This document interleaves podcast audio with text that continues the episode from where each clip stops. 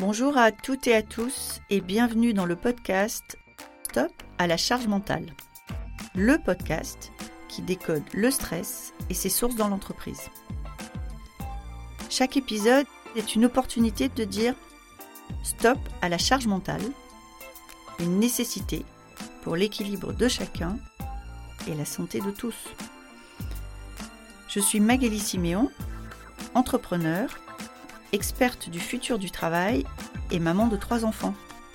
Alors, le stress et la charge mentale, je connais bien.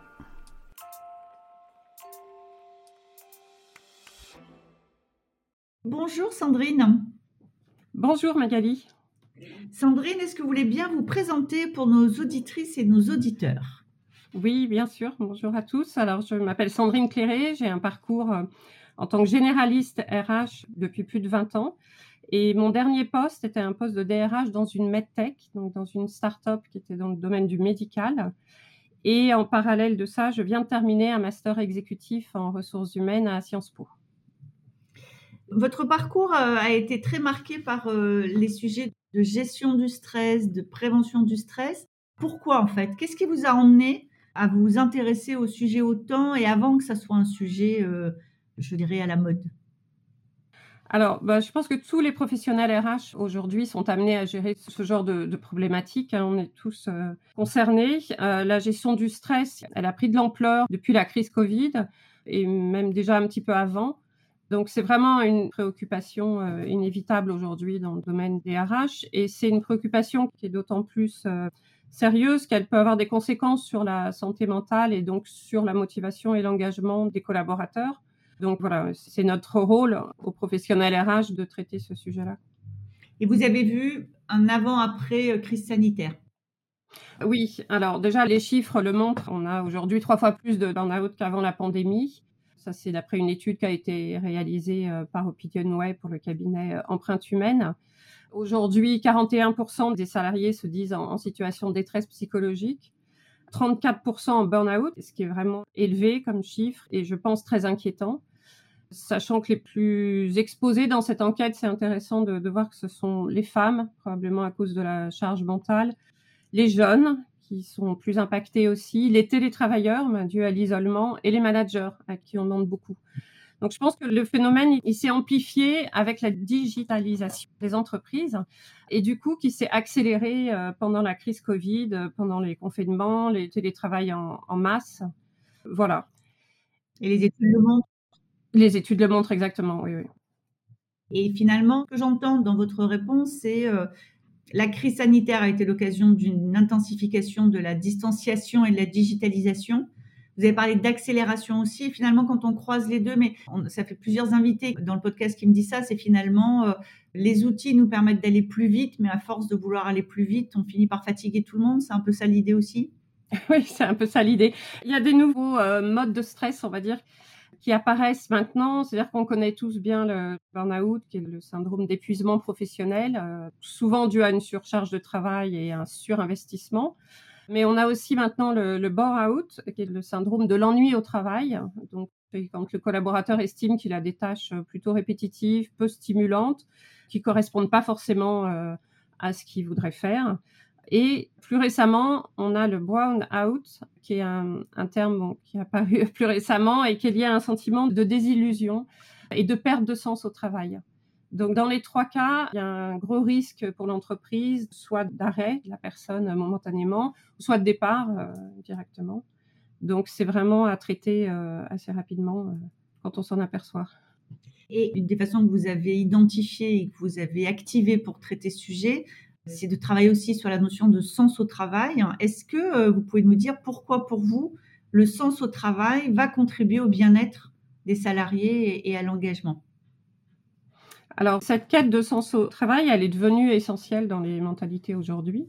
On le voit, on parle beaucoup des jeunes générations qui sont particulièrement en quête de sens, mais je pense que ça concerne plutôt tous les actifs et pas que les jeunes générations, et des enquêtes de l'APEC, par exemple, le prouvent. Oui. Donc le sens au travail, c'est peut-être pas que le bien-être pour moi. Le bien-être, c'est une des dimensions du sens au travail, c'est la dimension émotionnelle. Mais il y a d'autres dimensions. Il y a la dimension cognitive, qui est le contenu euh, des missions, l'impact des actions de chacun euh, dans l'entreprise, et la dimension aspirationnelle, qui est le sentiment de contribution, d'être inclus dans un projet global. Donc globalement, avec ces trois euh, dimensions, bah, si une, au moins une fonctionne mal, on risque d'impacter la motivation, la performance, la créativité, l'engagement du collaborateur. Si je reformule pour être sûr d'avoir bien compris, finalement, quand je suis salarié, j'ai besoin, j'ai besoin d'avoir un environnement qui euh, contribue à mon bien-être, en tout cas qui ne lui nuise pas. Mais j'ai aussi besoin de comprendre ce que je fais, pourquoi je le fais, à quoi ça sert. Donc de pas être dans un sentiment de tâche inutile ou voilà, comme j'ai entendu il y a pas très longtemps un salarié qui me disait, moi je produis des slides, mais je sais pas à quoi ça sert. Et donc ça déjà c'est pas porteur de sens. Et en plus j'ai besoin d'être dans un ensemble dont je comprends aussi euh, le sens et la direction. C'est ça que vous nous dites?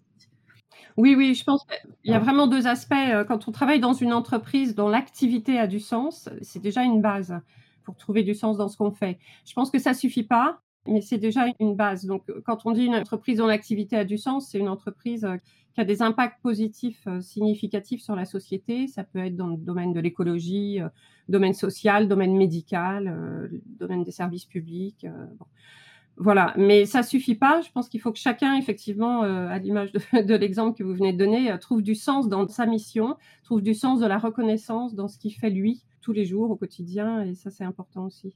Mais alors si je prends un rebours, quand je travaille dans une entreprise euh, dont la mission a, un impact, en tout cas pas immédiatement positif, est-ce que ça veut dire que dans ce type d'entreprise, il n'y a pas de bien-être possible, ou est-ce que si moi, ce que je fais a du sens, au quotidien, je peux accepter d'être dans une boîte euh, qui elle-même n'est pas complètement porteuse de sens? Ou est-ce qu'à un moment donné, euh, ça va se désaligner? Qu'est-ce que vous en pensez?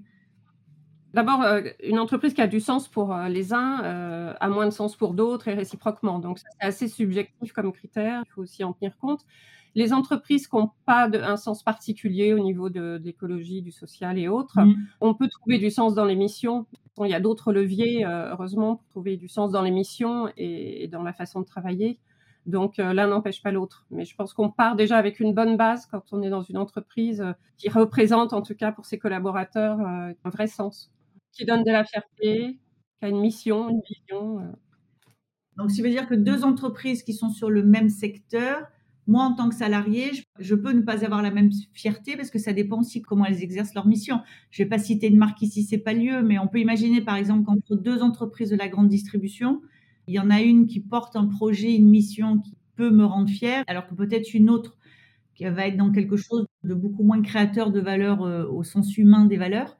Donc la fierté sera pas là. Donc c'est pas juste le secteur, c'est aussi la façon dont l'entreprise exerce sa mission en fait. C'est ça qui est important. Oui, oui, oui.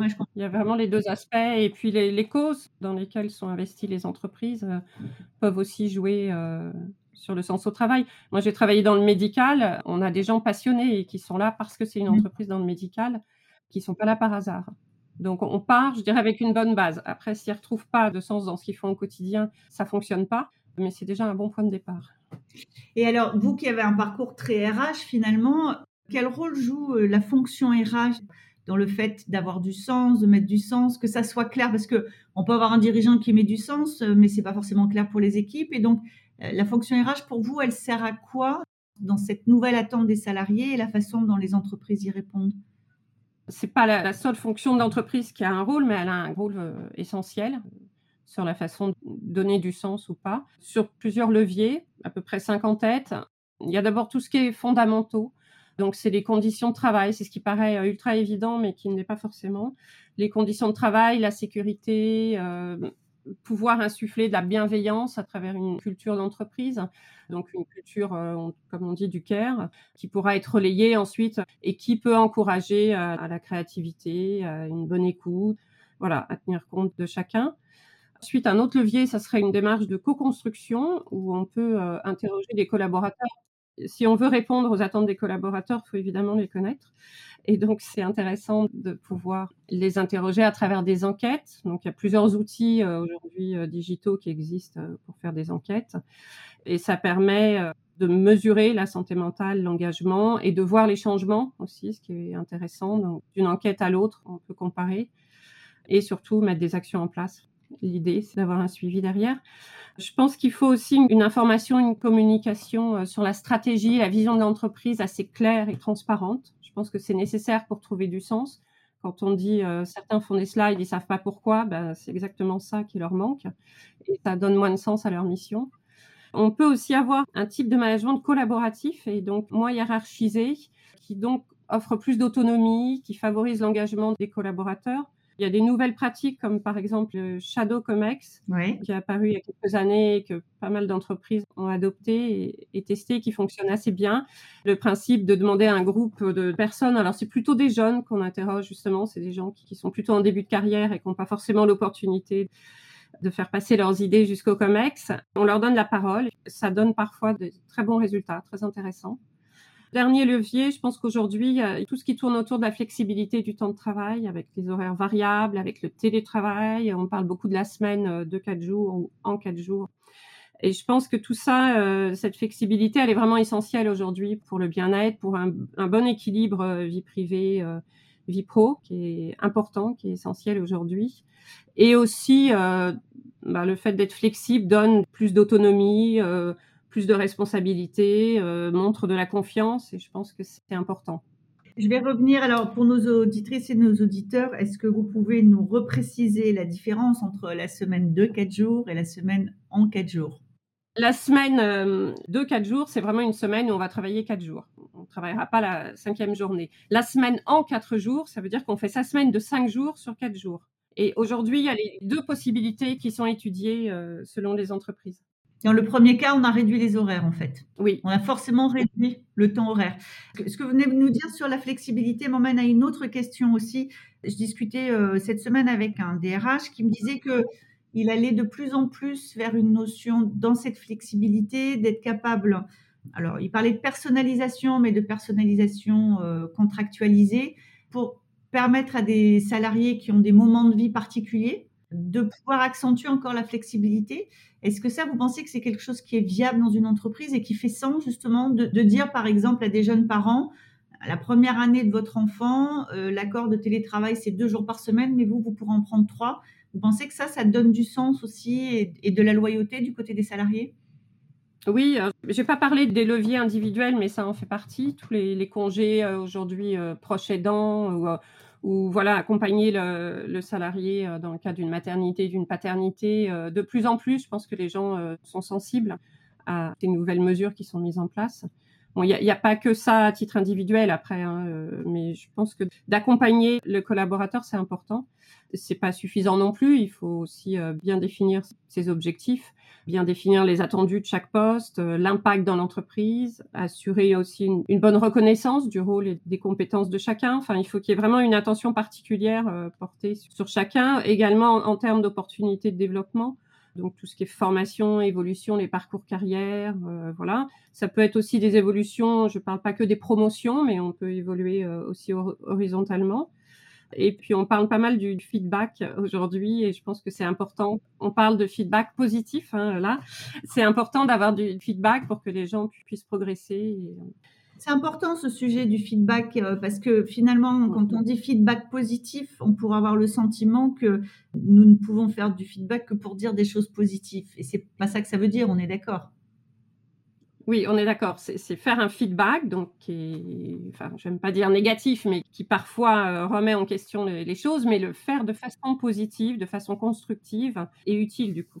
Et ça, c'est quand même un, élément très puissant parce que finalement, quand on parle de, de enfin, vous parlez d'entreprise positive, d'avoir une culture positive. Vous n'avez pas utilisé le mot de bienveillance, donc c'est moi qui vais le poser euh, dans cet épisode. Mais voilà, on voit bien que quand on dit tout ça, et alors quand on tire le fil jusqu'à la bienveillance, on pourrait avoir l'impression que euh, quelque part, euh, c'est comme si on était moins exigeant ou on n'était plus exigeant du tout. Or, le feedback, en fait, c'est bien l'expression de l'évaluation et donc de la vérification de l'alignement entre l'exigence de l'entreprise et les résultats. Donc, c'est une forme d'exigence mais en y mettant les formes pour aider la personne à progresser et pas à la rabaisser. C'est ça, en fait, qui est important aujourd'hui. Oui, c'est ça. Ben, vous avez employé le bon terme. C'est de façon bienveillante, effectivement. Enfin, toujours aider la personne à progresser et pas aller dans un, feedback qui pourrait être agressif et donc inutile, du coup, et, pas agréable. Et toxique. Enfin, bon, c'est un mot qu'on utilise beaucoup, mais Je pense que le feedback mal fait peut vraiment devenir toxique pour la confiance en soi du salarié. En fait, ça s'est déjà vu d'ailleurs. Vous l'avez dit tout à l'heure, mais je veux bien qu'on y revienne un petit peu. Vous avez dit, ça ne peut pas être que la fonction RH. Donc effectivement, et je vous en remercie, vous avez bien détaillé des leviers pratiques. Hein. donc c'est chouette parce qu'on n'est pas juste dans une vision juste intellectuelle du sens, hein, ce qu'on peut de temps en temps voir. Comment est-ce que vous mettez en mouvement aussi les autres entités, que ça devienne quelque chose de cohérent dans l'entreprise hein? Oui, alors je pense qu'il est vraiment essentiel de s'appuyer sur les managers et en particulier les managers de proximité qui pour moi doivent être vraiment des relais à l'équipe RH et on doit trouver euh, une façon de travailler ensemble euh, efficacement par rapport à tout ce contexte-là. Donc on doit les former, les managers, parce que c'est eux qui ont vraiment la proximité avec leurs équipes. Donc les RH, on peut prendre ces sujets-là en main, mais il faut encore euh, pouvoir cerner euh, les difficultés. Euh, voilà. Et je pense qu'il y a vraiment que les managers qui sont à même de le faire, puisqu'ils sont au quotidien avec leur équipe. Et donc, ils ont vraiment un rôle fondamental sur la santé mentale. Donc, quand je dis former les managers, bah, c'est les accompagner déjà, mais c'est aussi les former vraiment sur les risques psychosociaux, les former à prendre soin de leur équipe, à détecter des, des situations de détresse psychologique et de remonter l'information, pas juste de l'identifier. Donc ça doit, à mon sens, faire partie d'une prévention euh, dans leur pratique quotidienne. Il y a une étude intéressante sur euh, l'étude mondiale euh, Mental Health at Work qui nous dit que 69% des collaborateurs estiment que les managers ont plus d'impact sur leur santé que leurs médecins. Donc c'est assez fort quand même comme chiffre. Et je suis assez d'accord pour dire que le manager a un vrai rôle. Enfin, il est pour moi plus complexe le rôle de manager qu'il n'était euh, dans le passé avec cet ajout-là. D'ailleurs, euh, les managers le disent, hein, que leur rôle est, complexe. Ils disent que 41% euh, d'entre eux se déclarent isolés. Donc, il y a aussi sûrement moyen de les aider à rompre cet isolement-là et à pouvoir partager entre pairs des bonnes pratiques. Bon, moi, j'avais mis en place des séances de, de co-développement entre managers. Oui, bien sûr et c'est intéressant, ça fonctionne bien et, c'est vraiment une aide euh, intéressante. Donc euh, jusqu'à présent, les, managers avaient un rôle euh, vraiment de, des attentes de performance et aujourd'hui, ils n'ont pas que ça, ils ont aussi des attentes liées à leur équipe. il faut les encourager, il faut les faire progresser, il faut en prendre soin des personnes de l'équipe. C'est un, un rôle un petit peu différent. Est-ce que vous voulez bien euh, nous, rappeler aussi euh, comment fonctionne le co-développement? Parce que ce n'est pas une pratique encore qui est répandue partout et pourtant elle est hyper intéressante. Oui, euh, je pense que c'est une très bonne pratique. Alors, par exemple, le co-développement entre managers, c'est on réunit des managers. Alors, c'est un groupe entre 8 et 12. L'idéal, c'est plutôt 8. 8-10, on dépasse pas trop. Et euh, l'idée, c'est de prendre une problématique que le groupe va choisir. Chacun va énoncer une problématique, le groupe va en choisir une. Il y a un leader qui va euh, mener la, séance de co-développement. Et ensuite, l'idée, c'est de trouver des solutions euh, concrètes. Hein. c'est de repartir à la fin de la séance avec des solutions par rapport à la, à la problématique choisie avec la participation de tout le monde. Donc c'est vraiment l'idée de jouer sur l'intelligence collective et de pouvoir apporter des réponses à, une problématique. Et puis euh, voilà, la séance d'après, ben, on repart euh, un peu de, zéro sur une autre problématique euh, avec le même principe. Et, ça fonctionne bien, ça fonctionne entre managers, mais ça fonctionne dans beaucoup d'autres contextes. J'ai une dernière question pour vous et, et, ce sera le mot de la fin. Je vais revenir à ce que vous nous avez dit et que je trouve très juste. C'est-à-dire que finalement, aujourd'hui, on demande à un manager de, produire de la performance, mais en prenant soin pour de vrai de ses équipes. C'est ça maintenant le rôle du manager? Oui, je pense que c'est le nouveau rôle du manager euh, aujourd'hui, ce qui fait que, comme je disais, le, rôle est complexifié et il faut les former, il faut les accompagner, il faut les aider. Et il faut les aider. On ne peut pas juste décréter, il faut les aider. Merci beaucoup Sandrine, merci, c'était hyper intéressant. Merci Magali. Merci beaucoup d'avoir été avec nous aujourd'hui. Cet épisode vous a plu? N'hésitez pas à me laisser une note. Envie d'en savoir plus? Abonnez-vous directement depuis votre appli de podcast préféré. Et si vous souhaitez me confier votre histoire sur le stress en entreprise, contactez-moi via notre site Lily facilite la vie. Le lien est dans la description. Je vous donne rendez-vous la semaine prochaine pour un nouvel épisode de Stop à la charge mentale. Merci et à bientôt